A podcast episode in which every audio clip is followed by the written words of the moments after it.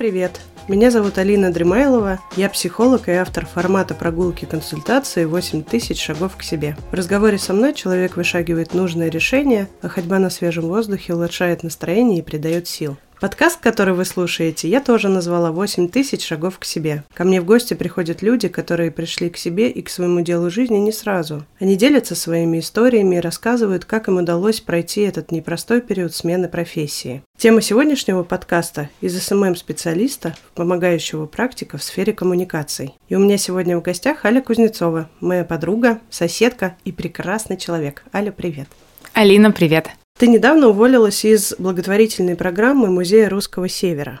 И мне хочется узнать, как ты оказалась вообще в музее и чем ты там занималась. Я знаю, что в музей просто так не попадают. Я пришла в музей с фотографией. Много лет назад я занималась фотографией, ездила, фотографировала, искала фактуры, текстуры, и стало понятно, что нужно кормить глаза. Так говорили наши мастера практики, известные фотографы. И ну, самым очевидным местом для подкормки глаз стал музей. Я была в разных музеях мира, в основном смотрела изобразительное искусство, картины, какие-то предметы, для того, чтобы видеть, как научиться как раз различать и цвет, и фактуры, и видеть глубину, видеть видеть разные виды композиции. Это мне казалось очень интересным, но я не искусствовед, я совсем не разбираюсь в искусстве, реагирую сердцем на картины и на красивое. И чем больше я ходила в музей, тем больше мне становилось интересно не то, что развешено в залах, не то, что там стоит, хотя это тоже, конечно, все прекрасно, а мне а, стало интересно, кто те люди, которые всем этим занимаются. Что за люди стоят за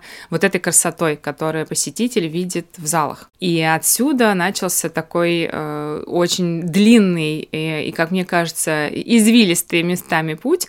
Э, я начала искать точку входа в музей, э, смотреть, что какое есть в этой области образование, потому что у меня к тому моменту уже было первое высшее образование, и случайно узнала про э, программу «Прикладная культурология и современное музейное дело», которая в тот момент в высшей школе экономики работала, по-моему, эта программа несколько лет уже к тому моменту, а совместно с институтом Рейнварда в э, Нидерландах. Я на это на все посмотрела, почитала описание и подумала, что, кажется, это то, что мне нужно. Возможно, там я что-то узнаю про музей, потому что в музеологию меня как-то совсем не тянуло. Мне хотелось как-то концептуально на это на все посмотреть. Я поступила на бюджет в магистратуру. Для меня это было большой удачей, потому что я заканчивала первое высшее образование до баллонской системы, и сейчас нет возрастных ограничений, поэтому я совершенно спокойно могла поступать в магистратуру э, на бюджет. Я прошла по конкурсу и два года, собственно, училась в вышке, и там познакомилась с огромным количеством очень интересных людей, и действительно это оказалось не точка входа в музей, а прямо а, огромные такие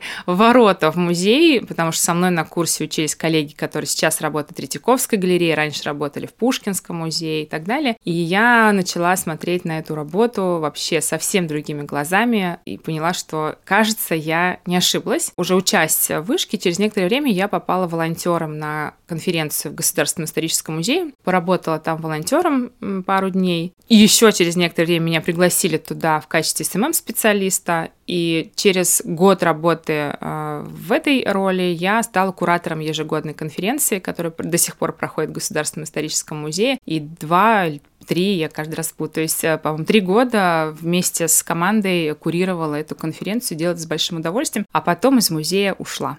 Расскажи, куда ушла? Ушла Сначала вольное плавание. Я хорошо пишу, и то, что касалось э, обязанностей SMM-специалиста, получалось у меня здорово. И я, в общем, начала заниматься примерно тем же самым, но уже как независимый специалист другими музеями помогала, придумывала стратегии продвижения, писала тексты, вела э, странички. В общем, так была э, независимым специалистом в таком свободном плавании до тех пор, пока меня не пригласили в большую благотворительную программу Музея Русского Севера. Вот то, с чего ты начала где сейчас я уже не работаю, но проработала там чуть больше двух лет. Чем ты там занималась? Я занималась коммуникациями. Моя позиция официально называлась специалист по коммуникациям и работе с сообществом. Я занималась продвижением программы в социальных сетях, коммуникациями внутренними внутри программы, всем общением с благополучателями программы, развитием сообщества. И, в общем, моя задача, одна из моих задач, их было у меня много, но одна из задач как раз была а, создавать такую безопасную среду для общения, формировать сообщество вокруг программы, потому что она действует на 12 северных территориях, и нет какого-то места, где люди могли бы физически встречаться, поэтому задача была в онлайн-пространстве всех объединять, греть, э, делать важными, видимыми и значимыми. Вот этим я с большим удовольствием и занималась. Что тебе больше всего нравится в коммуникациях? знакомство с собой и с другими людьми. Это какое-то огромное удовольствие всегда. И открытие, которое делаешь и в себе, и в других. Когда замедляешься, начинаешь наблюдать, не навязываешь свое, э, не пытаешься настаивать на чем-то своем и важном и нужном, а просто наблюдаешь, открываются очень красивые такие впадины и бездны. А как можно в онлайне создать такую безопасную среду среди людей, которые живут в разных городах? Это очень большой труд, много общения и очень много душевной теплоты, которые в это общение вкладываешь. Как ты это делала? Как у тебя получалось? Я с большим удовольствием общаюсь, и мне кажется, у меня дар — я умею строить разговор, я умею задавать вопросы, я умею слушать, вовремя молчать. И мне очень интересно то, как вообще общение между людьми устроено. И поэтому, знакомясь каждый раз с новыми музеями, с коллегами, которые в этих музеях работают, я не переставала удивляться, насколько это выдающиеся, яркие, необычные, красивые люди, а, профессионалы своего дела. И удивлялась тому, что про их профессионализм часто знает недостаточно много людей. Мне казалось, и до сих пор кажется, я в этом даже уверена, что про этих людей должны знать все. И одной из своих задач я видела как раз такую поддержку через коммуникации, через разговор, через там интервью, через просто личное общение, которое так или иначе складывалось все равно. Помогать этим людям становиться видимыми, рассказывать про их работу, рассказывать про их проекты и как-то, в общем, окрылять. И мне кажется, что даже дистанционно, даже онлайн в цифровом мире у меня это хорошо хорошо получилось. Я знаю, что ты еще занималась наставничеством. Можешь про это рассказать тоже? Да, а, вообще ты спрашивала про путь э, в музей такой тернистый, и здесь важно, наверное, еще упомянуть, что, конечно, с одной стороны был путь в музей, была фотография, а, были поездки, путешествия, был личный опыт, но в это же время происходила жизнь, и в этой жизни у меня был первый брак, у меня родился ребенок, мой сын, его зовут Тим, и отношения в этом браке со временем сошли на нет, то есть я переживала разные сложные жизненные ситуации, переезды с места на место, э, смена дома, э, развод. И здесь в какой-то момент у меня стала необходимой для меня и очень поддерживающей личная терапия. И поэтому уже, когда я начала работать в музее, у меня уже был опыт э, личной терапии, которая продолжалась на тот момент. И разные, вот то, что все, что связано с коммуникациями, здесь это опыт личной терапии и работы вообще со своей э, головой и разными своими проблемами, вопросами, мне очень помогал в общении с людьми. Где-то помогал не наступать на грабли э, очень болезненные, где-то помогал видеть, где болит у других людей, и туда не наступать э, неосторожно. В общем, помогала быть бережной и внимательной к себе и к другим. И поэтому, когда внутри благотворительной программы запустили проект развития наставничества, для меня это стало, благодаря коллегам,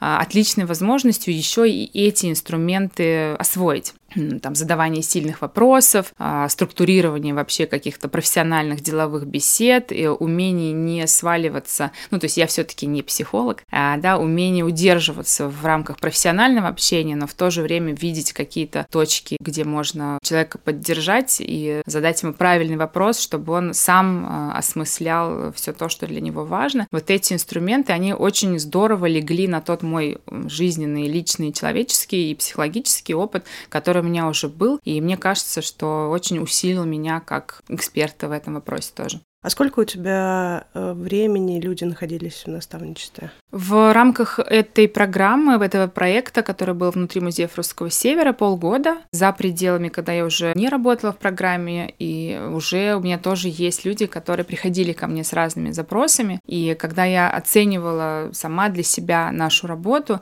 то видела, что, во-первых, ну, есть результат, это очень приятный результат. Кто-то менял карьерную траекторию, кто-то находил свой темп, и для меня это тоже было очень важно, потому что моя собственная личная такая человеческая задача тоже найти и удержать свой жизненный темп, чтобы не бежать быстрее, чем для меня органично. Я всегда люблю повторять, что я работаю с собой, всем своим опытом, про который я рассказывала уже. И вот этот вот поиск темпа, поиск себя в профессиональном поле, поиск того, что действительно важно и значимо, а что можно, чем можно поступить, что можно отодвинуть, это были очень значимые результаты всех тех э, наставляемых, с которыми я работала. И такой моей профессиональной большой гордостью сейчас стало то, что ко мне в работу э, пришел настоящий психолог. А это удивительно, это очень лестно и очень приятно. А что тебе дала эта работа?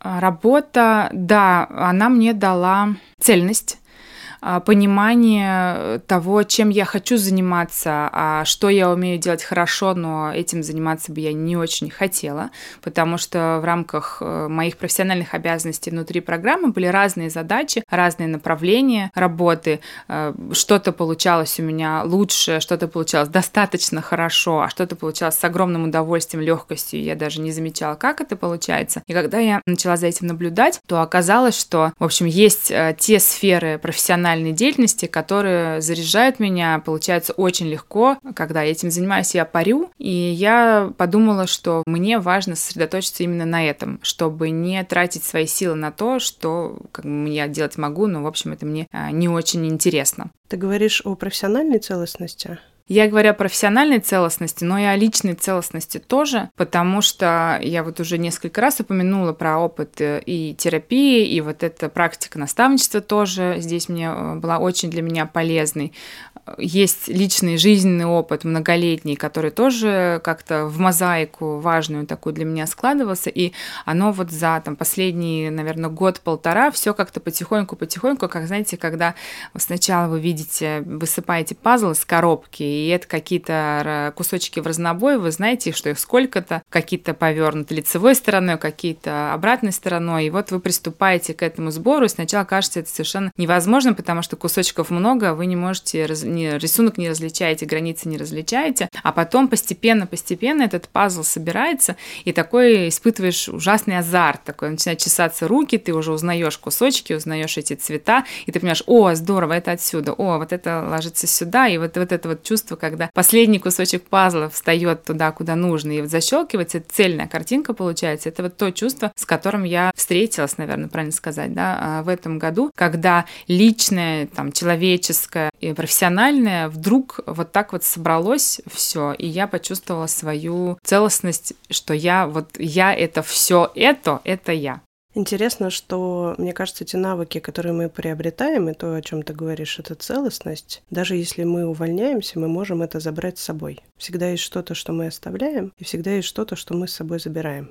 Есть что-то, что ты еще забрала с собой с этой работы? Да, ну, во-первых, э, я профессионально подросла. Э, безусловно, были задачи, с которыми я раньше не сталкивалась или сталкивалась в очень э, ограниченном объеме. Прокачалась как профессионал сильно. Про инструмент наставничества я уже сказала. Безусловно, это связи и люди. Общение, которое выстроилось внутри, оно вышло за пределы вообще программы. И со многими людьми, с которыми я познакомилась, пока работала здесь, мы теперь дружим, обмениваемся, не знаю, новогодними открытками, подарками, ездим друг к другу в гости, встречаемся, это уже совсем другой а, качественный уровень общения. Это здорово, меня это тоже очень обогатило. У меня все время есть ощущение, что а, то, про что я рассказываю, такой многослойный пирог. А, нет э, одного рецепта или нет одного какого-то пункта, что сейчас вот надо сделать вот так, и тогда все будет вот так. Оно, жизнь такая многогранная и слоистая, и вот я говорила про терапию, я говорила про наставничество, про работу здесь в программе, про людей, а есть еще то, чем интересно заниматься мне, потому что параллельно я развивалась, а, ну, работала как независимый специалист в других проектах, развивала свой проект и поняла, чем мне хочется заниматься. И как-то вот это все в копилку личного опыта складывалось, складывалось, складывалось, и оказалось, что сейчас вне а, работы в таком полете свободном. Я с очень большим багажом, богатым, очень разного опыта, который мне помогает быть тем, кто я есть, и помогает мне помогать другим. Ты помнишь тот момент, когда ты приняла решение, что пора уходить? Как это было? Да, я помню этот момент очень ярко. Я почувствовала свое призвание как бы пафосно это не звучало, но это действительно было такое прямо яркое очень осознание того, что я про людей, э, я про коммуникации, про выстраивание общения, безопасной среды, и это ровно то, чем мне очень хочется заниматься, чтобы не тратить э, свои силы и ресурсы на другие задачи, которые мне тоже хорошо получаются, но мне они менее интересны. Как бы ты кратко сформулировала свое призвание? Если кратко, я помогаю другим быть видимыми, а, чувствовать себя значимыми, а, нужными и профессионально цельными. Аля, вот ты сейчас находишься в том самом переходном периоде. Ты недавно ушла из корпоративной работы и постепенно переходишь в помогающую профессию. Как тебе сейчас? Мне сейчас хорошо. Но это мне сейчас хорошо, и я считаю важным сказать, что хорошо мне было не сразу, потому что переход э, из найма в свободный полет сначала принес очень много эйфории, было ощущение полета, свободы и такого, о, наконец-то я сделаю все то, что планировала, на что вечно не хватало времени и так далее. Была такая эйфория, она длилась, к счастью, не очень долго. Я очень люблю разные образы, я могу это сравнить с э, таким знакомым, наверное, многим ощущением полета во сне. Когда ты летишь во сне, и вдруг во сне ты осознаешь, что ты летишь, и, как правило, в этот момент человек всегда во сне падает. И у меня было вот очень похожее такое ощущение, что я лечу, но как будто я не осознаю силу своего полета и вообще не осознаю своего полета. И как только я осознала, что я в воздухе, я испугалась и приземлилась. И сейчас у меня такой период, когда я летаю осознанно. Я понимаю свою силу, я понимаю свои возможности, но я не летаю просто так. Я как-то очень присматриваюсь, принюхиваюсь, привыкаю к этим новым ощущениям, крыльям, и в полет, когда уже ухожу, я уже знаю, куда я лечу, какой у меня маршрут, на какой я высоте лечу. Это для меня очень важные такие ощущения, которые мне помогают тоже ориентироваться в том, где я есть и куда я двигаюсь дальше. Что тебя поддерживал и кто тебе помогал? Кто был рядом? Рядом были близкие люди. А, меня поддерживала очень сильно а, личная терапия, которая у меня продолжается много лет, и я не планирую ее прекращать. И это не та терапия, куда э, прибегаешь с каким-то пожаром, ужасом э, и разваливающейся жизнью. Это та терапия, которая помогает жить качественную жизнь и разбираться с глубинными сложными вопросами, которые где-то тоже могут иногда, как камешки мелкие в ботинках мешать двигаться, и ты не понимаешь, что это. Вот здесь как раз личная терапия очень а, помогает. Мне помогает телесная терапия, потому что в теле много разного всякого, и для меня это тоже такой новый опыт. Я тут уже говорила про крылья и полет, ощущение свободы. Вот иногда бывает так, что тебе хочется полететь, а что-то тело не дает. И здесь много возникает интересных тоже сюжетов. Это мне помогает. Мне помогают подруги. У нас есть прекрасный закрытый женский клуб на четверых, который весь этот год был невероятным ресурсом, невероятной поддержкой. Это место, где тебя любят, тебя никто не оценивает, ты можешь прийти туда в любом виде, в соплях, в слезах, в какой-то радостной эйфории, наоборот, и визжать там от счастья в кружочках, прыгая по берегу моря. Я так делала сама. Или расстраиваться и плакать, и получить ровно ту поддержку, которая нужна. Тебя там никто не жалеет, а никто не подключается к каким-то твоим таким а, процессам, просто говорят, что мы здесь, мы рядом, все хорошо, все, что происходит с тобой, это нормально. Это оказалось очень для меня важно. А, безусловно, меня поддержит моя семья, мой муж э, и мой сын, потому что без э, поддержки семьи тот путь, который я прошла там за последние два-два с половиной года профессиональный, был бы делать, наверное, гораздо сложнее, потому что это очень важно понимать, что ты возвращаешься всегда в дом, где тебя понимают, понимают твое движение, твой рост, и где-то э, смиряются а, с какими-то процессами, которые нужно просто прожить. Ну, не знаю, с тем, что мама работает много часов в сутки, или что мама и жена уехала в командировку. Э, это важно, это огромная, колоссальная была такая поддержка для меня. И еще моя поддержка — это я сама. Это очень тоже важно осознавать, что самая главная поддержка у себя — это я сама. Знаешь, еще что хочу добавить, важное, может быть, для кого-то это тоже окажется важным из тех, кто нас слушает. Телесная терапия появилась не просто так, да и личная тоже не просто так, потому что мне знакомы панические атаки. Я знаю, что это, очень, мягко говоря, это неприятно, и я понимаю, откуда у этого растут ноги, и я понимаю, как сложно может быть с этим справляться. Появление у меня в моем личном опыте и в моей жизни панических атак было таким очень серьезным и сложным звонком, который э, мне звонил очень громко и требовал обратить внимание на себя, на то, что задавлено, зажато внутри, и разжимать это как раз мне помогает и личная терапия, и телесная терапия, и я радуюсь тому, что реально помогает как прощаться с людьми, э, с работой, с делом, которому ты посвятил много лет? Я попрощалась с открытым сердцем. Ну, я говорила, что я с собой работаю, своим опытом. И своим опытом прохожу через жизненные ситуации. И у меня есть опыт развода, который немного похож на расставание с работой, которым я посвятила много времени. Ты понимаешь, что человек прекрасный, тебе с ним было очень хорошо, у тебя даже есть общий сын, и было много моментов счастья, приятного и романтики, любви, но в какой-то момент это заканчивается, все ценное остается, оно остается в опыте, оно остается в тебе, в крови, вот имеет продолжение там в виде ребенка, но дальше просто нужно идти э, другой дорогой, своей дорогой каждому. И вот здесь какое-то очень похожее состояние, когда я очень благодарна проекту за все возможности, которые у меня там были, за все знакомства, за людей, за то, что выросла там, за то, что познакомилась там с разными профессиональными задачами и какими-то сферами, которые раньше были для меня закрыты. Но в какой-то момент ты понимаешь, что как бы ни было грустно, кажется, тебе нужно идти своей другой дорогой с большим уважением и любовью, попрощавшись с одной работой, а идти в какое-то другое место. Я ушла к себе. И это очень такое спокойное, ну, грустное, безусловно, грустное, но очень спокойное прощание. И вот этот вот момент грусти мне тоже кажется очень важным. Э, я уже говорила про то, что была эйфория сначала. Мне кажется, что этот момент грусти ее нужно себе разрешить. Ну, потому что это правда грустно. Правда, прикипаешь к людям, к задачам, к какому-то графику, темпу, ритму прикипаешь, к каким-то последовательностям. Есть рутина, которая привычная, и вдруг ее они становятся. Но это, это сложно. Но это можно через это пройти.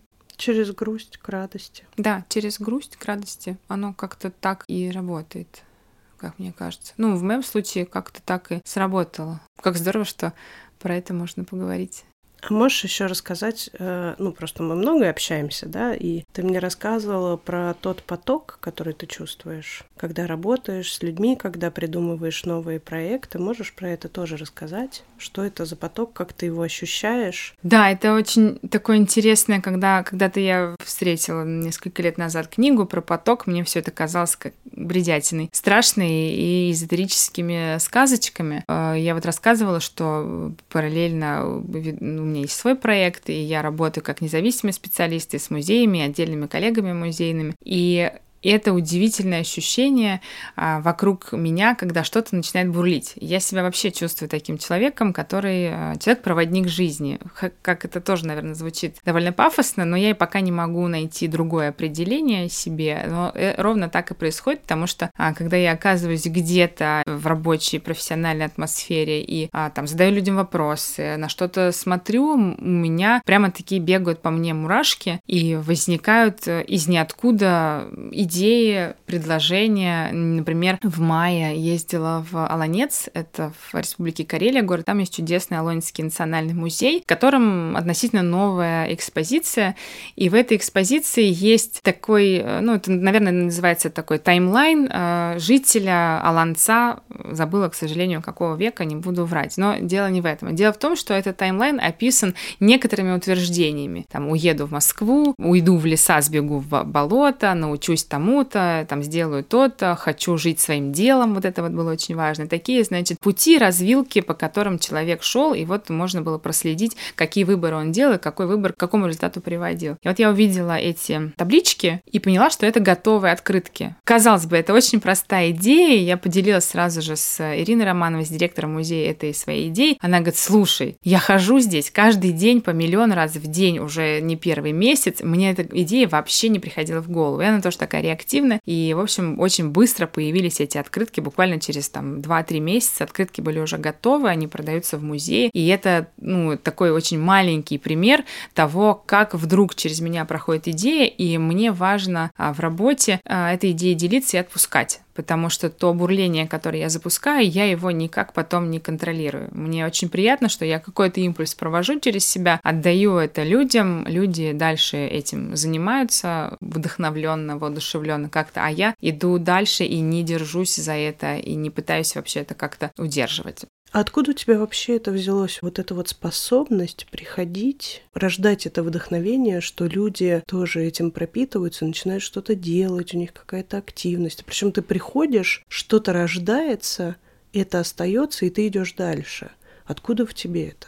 Я не знаю.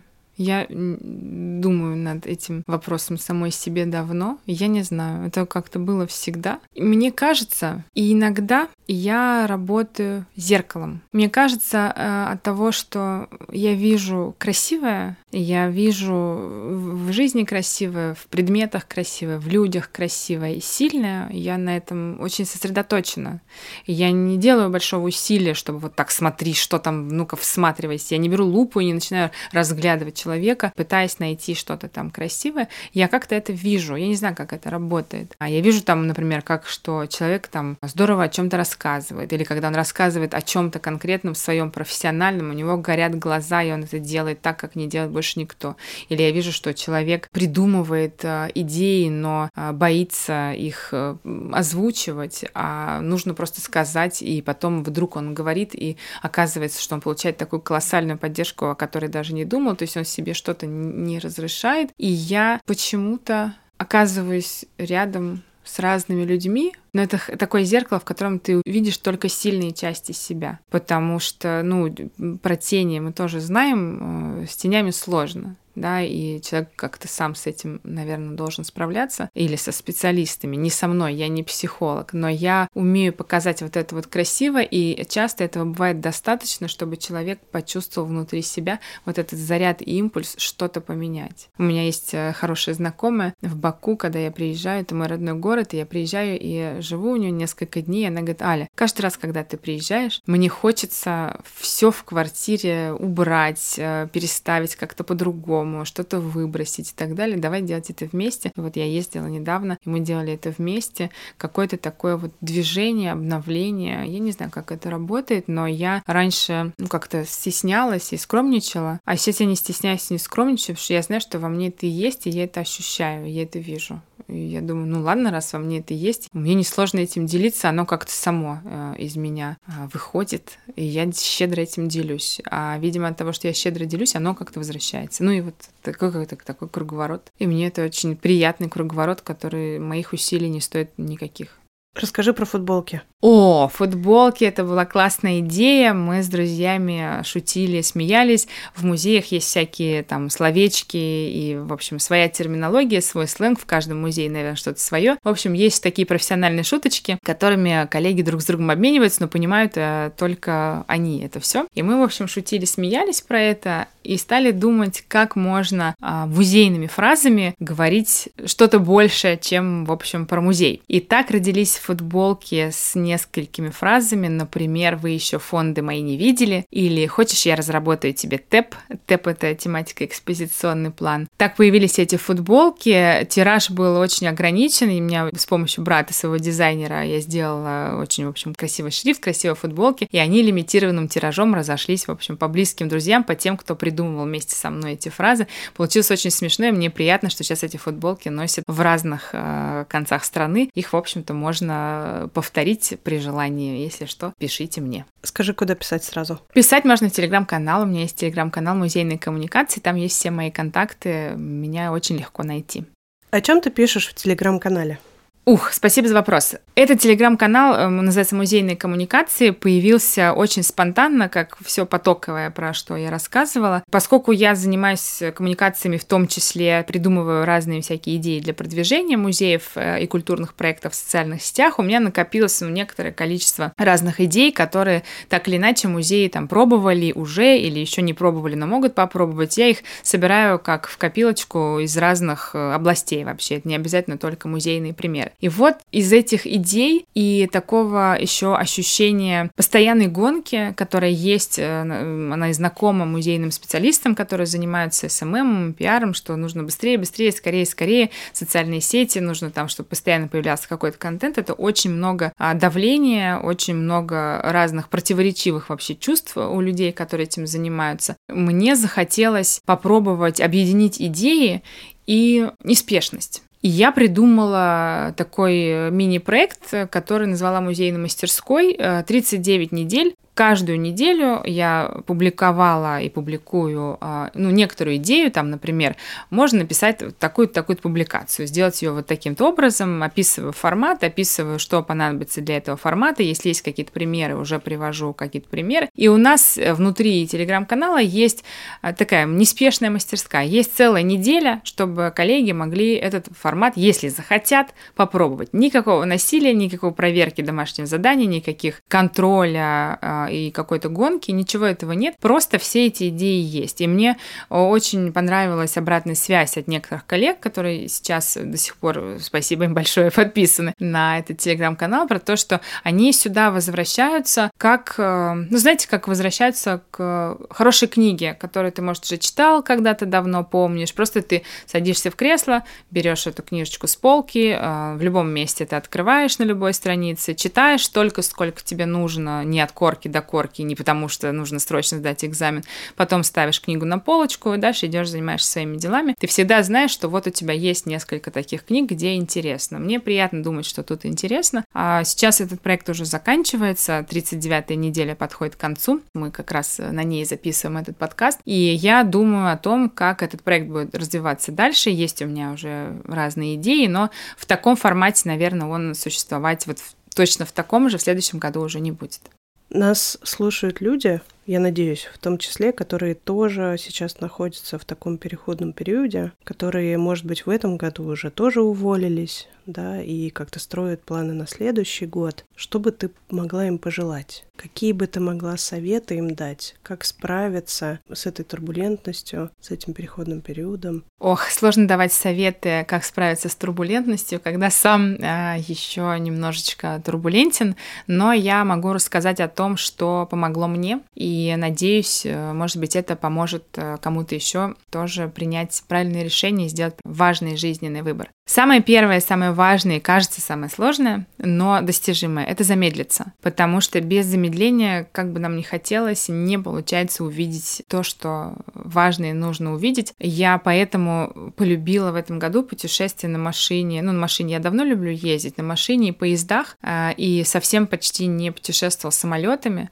потому что самолет, как будто бы, если проводить э, такую метафорическую параллель э, с нашей жизнью, самолет на этой скорости, как будто бы ты не успел, ты понимаешь, что что-то там есть, какие-то города, реки, горы э, под тобой, но ты не, не видишь, что это, за облаками иногда вообще ничего не видишь, только проносишься быстро, прошло время, вот ты из точки А в точке Б как-то оказался, и не совсем понимаешь, как. А как самолет работает, так вообще мало кому известно. Поезд и машина дают размеренность, возможность э, прислушиваться к себе, не спеша смотреть, что там за окном, выходить на остановочках, подышать. И мне кажется, что вот это замедление, в нем много силы. Это я, например, сама, я про собственный опыт рассказываю. Я очень такая реактивная. Моя тетя, а, моя любимая, называла меня всегда этной.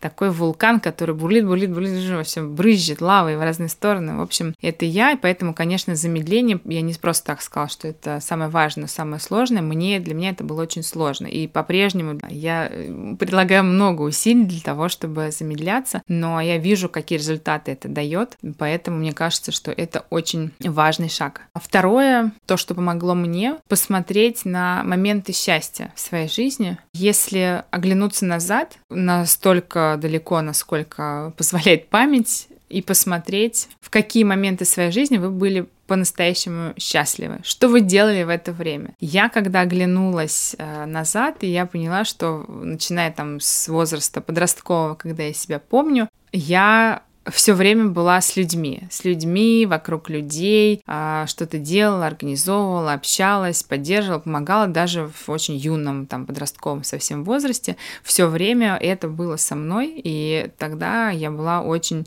счастлива. А, это были не единственные моменты счастья, но это были важные, которые помогли мне как-то вот соотнестись с собой и со своим текущим опытом. Еще можно спросить других, близких, э, далеких, разных, и в том числе, кстати, в э, практике наставничества есть похожее упражнение, когда ты задаешь э, там несколько вопросов про себя, про свое профессиональное и личное разным людям. Людям из очень близкого круга, людям из твоего профессионального круга и людям, с которыми ты буквально там несколько раз в жизни встречался. И если почитать потом эти ответы, то можно сделать удивительное открытие. Выясняется, что, например, супер близкие люди, не знаю, муж или очень близкая подруга или там жена, а видят в вас то, что увидел, э, пообщавшись с вами два часа на какой-то вечеринке или профессиональном мероприятии, человек, которого вы вот один раз видели, больше никогда не увидели, а это значит, что из вас это торчит, как ослиные уши, и значит, нужно туда смотреть. Это классное упражнение. Еще можно поиграть.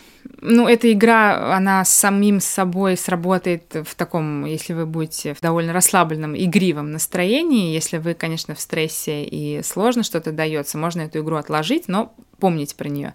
Можно задать себе вопрос, чем бы вы занимались, если бы вам не нужно было зарабатывать деньги. Ну, представьте себе, что у вас все есть, деньги есть, все проблемы решены, и вот вам дают такую волшебную возможность делать в жизни только то, ну, что вам по-настоящему интересно, ради чего вы там вскакиваете в 5 утра, в 6 утра и бежите там это делать. Может так случиться, что будет сильное сопротивление, думаю, ну как же, нет же, мне же надо зарабатывать, это глупости какие-то. Ну, в общем, за этим сопротивлением ответ обычно находится. Можно попробовать там покопать. И последнее, что мне кажется очень важным, и в моем опыте это оказалось просто до мурашек и слез э, открытием, посмотреть на свою детскую или подростковую мечту. Я в школе э, в 10-11 классе почему-то в какой-то момент очень мечтала стать психологом. Хотя у меня в личном окружении, в моей семье, в круге знакомых моей семьи нет никаких психологов. Более того, мои родители, поколение там, советских людей, выросших в Советском Союзе, и к психологии у них, мне кажется, до сих пор отношение такое очень... Э, с большим предубеждением, в общем, они к этому относятся. Ничего такого в семье, в среде близко не было, но было у меня какое-то внутреннее ощущение, что хочется мне вот в этом, вот во всем разбираться. Но тогда, когда я училась, нужно было сдавать на психфак МГУ математику, и потом эту математику учить, а я, в общем, совсем не математика, и математики я испугалась. И, к сожалению, в моем окружении не нашлось в тот момент людей, которые бы меня поддержали сказали, да ладно, ну что, подумаешь, математика там подтянешь, всего год потерпишь, зато будешь заниматься тем, что по-настоящему хочется. К сожалению, этого не случилось, у меня тоже смелости не нашлось э, преодолеть вот эти вот все сложности и самостоятельно математику осилить, поэтому ни на какой психфак я не пошла, а пошла в совершенно другое место. И вот теперь, через 25 лет, я сижу на этом подкасте и говорю о себе, что я помогающий практик э, в сфере коммуникации и собираюсь осваивать первую ступень гештальт-подхода. И, в общем, как-то кажется мне это волшебство, и это работает. Да, соглашусь с тобой. Что ты планируешь делать в новом году, в 2024 году? Ух, я планирую... Я уже сказала, что чувствую себя сейчас а, таким помогающим практиком в сфере музейных коммуникаций. И это для меня значит и преподавание, и мастер-классы, и индивидуальные консультации, и работу с музеями, придумывание совместно с командами, и налаживание внутри маленьких команд коммуникаций для того, чтобы люди могли дальше самостоятельно а, двигаться в своих рабочих задачах и вопросах. Поскольку я себя ощущаю таким а, человеком, мне кажется, что важно вот в этих помогающих практиках разбираться лучше чтобы помогать качественнее. Я давно присматриваюсь к гештальт-подходу и Московскому гештальт-институту и всерьез думаю о том, чтобы пройти первую ступень. Еще я точно знаю, какие проекты хочу свои собственные развивать в следующем году. У каких-то проектов, у некоторых из них уже есть а, концепция, рамка и сроки. Например, подкаст. Я когда-то делала серию интервью с музейными сотрудниками, когда у нас была самоизоляция. Это были такие видео встречи. Мне хочется этот формат продолжать, и у меня есть уже задумка а, и концепция того, каким будет подкаст разговора с музейщиками в следующем году. А, этим я собираюсь заниматься вот уже прям буквально в январе. А, есть еще несколько, две-три идеи, которые есть, но про них говорить пока не могу. Они рамочно тоже очерчены, но это все тоже связано с людьми. Мне нравится, что все, что я делаю, я делаю с людьми для того, чтобы они становились видимыми а, и яркими. Это очень приятно всегда. И вот как раз на это направлены другие мои идеи. В этом году я придумала и провела свой курс для музейщиков и библиотекарей Иркутской области. Он оказался совершенно сумасшедшим в хорошем смысле слова. я, честно говоря, понимала, что курс получается хорошим, но не ожидала, что он будет настолько классным. И по отзывам коллег, и по каким-то своим собственным ощущениям, и по тем результатам, к которым э, люди пришли на этом курсе, стало понятно, что это очень хорошая история. Я планирую в следующем году этот курс тоже развивать, расширять. Э, пока, правда, не знаю как, но все придет. Скажи, что ты сама себе пожелаешь в новом году? Я себе в новом году желаю удержать темп, который нашла в этом, смело смотреть вперед, смело выбирать и не бояться выбирать то, что кажется мне моим. Потому что мне знакомо это сомнение, что тебе кажется, что вот вроде бы это твое, но что-то как-то, ну, вроде обстоятельства не позволяют, а вроде бы что-то там еще там чего-то. Ну, ладно, может, не сейчас, там потом. Хочется расширить э, границы того, что мне можно и что мне доступно на самом деле. Я хочу себе пожелать мечтать смело. А как ты поймешь, что это твое? У меня мурашки. У меня всегда мурашки.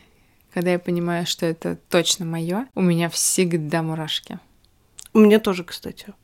Я покупаю картины только те, от которых у меня мурашки. Да, картины, вещи. Ну, вот картины это в этом году я с таким встретилась э, с картинами. А вещи, одежду, предметы домашние я покупаю только то, вдруг от чего у меня по, по мне прям такие токи бегут я могу зайти в магазин, поэтому я и в магазины, кстати, в музей хожу примерно одинаково. Ну, только в музее ничего не покупаю, разумеется, кроме сувениров. Я захожу, у меня как бы такой настроенный локатор, я смотрю-смотрю, и бывает вещь такая, тук, ток пошел. О, посмотрю. Ну, так, могу взять в руки, если пойдет дальше ток, тогда это, наверное, моя вещь. Если нет, я совершенно спокойно с ней э, попрощаюсь, она останется там, где лежала. И это мне так стало от этого хорошо, потому что это очень повлияло на то, как я покупаю одежду. Раньше мне очень хотелось много одежды, разные, классные, модные, там какой-то ты-ты-ты. А сейчас м-м, я покупаю только то, от чего прям, прям вот оно как вторая кожа. Большое спасибо за твои пожелания и советы. Мне кажется, что они очень ценные. И я желаю тебе в новом году, чтобы все, что ты задумала, у тебя исполнилось и принесло тебе радость. Спасибо огромное, Алина, за приглашение на этот подкаст. Большое удовольствие разговаривать с тобой. Большое удовольствие делиться с нашими слушателями тем, что есть внутри. И я очень надеюсь, что если у кого-то хотя бы, у одного человека где-то что-то задребезжит приятно внутри после нашего разговора, то значит все получилось и все было как надо. Все получилось. Спасибо. Спасибо. Постскриптум. Ты как? Я в последний момент вспомнила, что у меня снимает камера, а я кручусь вот так вот, и я такая, камера же снимает. Так это хорошо, наоборот, такое живое. А, такой крутящийся момент. Крутящий момент. Да, я хорошо. Классно. Есть что-то, что тебе хочется еще рассказать? Ты знаешь, мне кажется, я вот говорила какие-то слова, они звучат как будто очень общо. Ага. Как будто это какие-то абстрактные понятия, найти себя, свой темп, ритм, прислушаться, чего-то такое. И я говорю это, и какая-то часть меня страшно раздражается от этих слов, потому что я сама себя помню, там, не знаю, 10 лет назад, когда я только-только приходила в терапию и слышала эти слова, мне хотелось этих всех э, психологов крыть вообще всякими э, словами, вышвыривать вообще все эти книжки, потому что думаю, нашлись тут умные, рассказывают мне, ну, конечно, вы тут как бы вот э, попробуйте делать вот то-то, то-то, то-то, а вы мне тут рассказываете про то, как к себе прислушаться, а мне тут надо, значит, выживать, вытаскивать себя за волосы из какого-то жуткого развода, разбираться разбираться, что у меня там у ребенка с поведением, там переезжать, налаживать отношения с родителями и так далее. Не, не до вас сейчас, не до ваших дыханий, а прислушиваний к себе и прочего. И потом вдруг в какой-то момент что-то щелкает, и ты понимаешь, что все эти банальности оказываются ровно той основой, без которой ничего не получается. Угу. И я сейчас вот, когда это рассказывала, я опять уловила все вот это раздражение. Думаю, я себе сейчас сама себя слушала. Думаю, девочка, иди отсюда. Какое? Что там прислушиваться опять к себе? Куда смотреть на какие-то детские мечты? Уйди, мальчик, не мешай, как помнишь в этом в бриллиантовой руке. Вот точно, уйди, мальчик, не мешай. А оказывается, что мальчик-то не мешает, а мальчик как раз показывает э, дорогу. И это такое классное ощущение. Оставь это в подкасте. Оставлю, это, это, я же оставлю постскрипт. Это очень важно.